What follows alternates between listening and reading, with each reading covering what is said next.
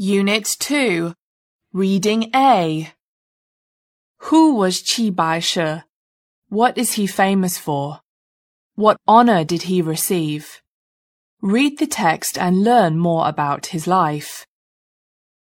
People's Artist From carpenter to great artist, this was the course of Qi Baishi's life. He achieved success by coupling talent with hard work. In 1953, he was honored with the title People's Artist by the Chinese government. Qi Baishi's works of shrimps, crabs, and fish have often been on display.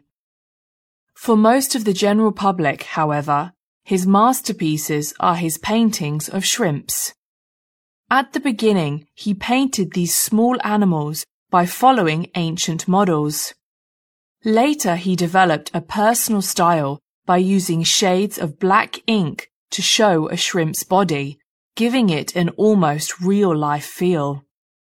Qi's works go beyond aquatic life. Some of his paintings are flowers, symbolic of prosperity, and vegetables, indicating rich harvests. People love these nature-based paintings because the works remind them of the countryside and of their hometowns. The dove is another common subject in Qi's art during his later years, showing his wish for world peace.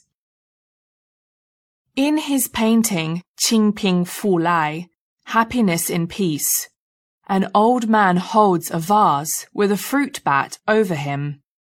In Chinese culture, the vase symbolizes peace and the bat happiness.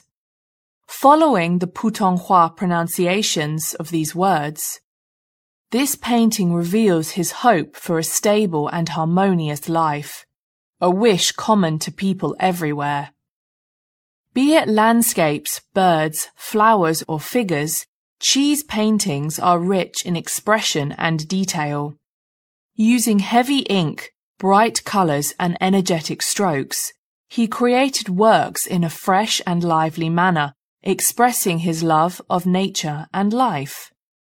His art reflects an international trend in modern art at the time, yet he expressed it in a typical Chinese way. Although the world recognizes him first as a painter, Qi is also known for his seal carvings and poems. The large number of his works reflects a variety of interests and experiences. The man was hard working even in his 70s.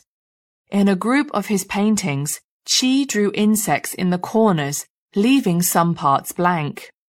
He did so because he wanted to focus on the finer details when his eyesight was still good enough for the task, and planned to fill these spaces with flowers later on. Qi kept looking for higher goals, especially as he got older. While many other Chinese artists retire from public life at an old age, Qi actively took on more social responsibilities. He said, I love my hometown, my country, and all the lives there. In recent years, I have realized that what I pursue is world peace. In 1956, he was awarded the International Peace Prize by the World Peace Council.